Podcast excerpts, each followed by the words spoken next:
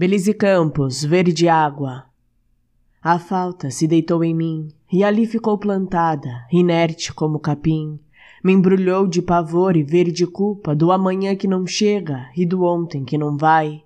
A falta se espalhou em meu corpo e só não se infiltrou no horto colchão absorto, porque sedento dela evaporei-a para dentro por completo, até o sol não nascer.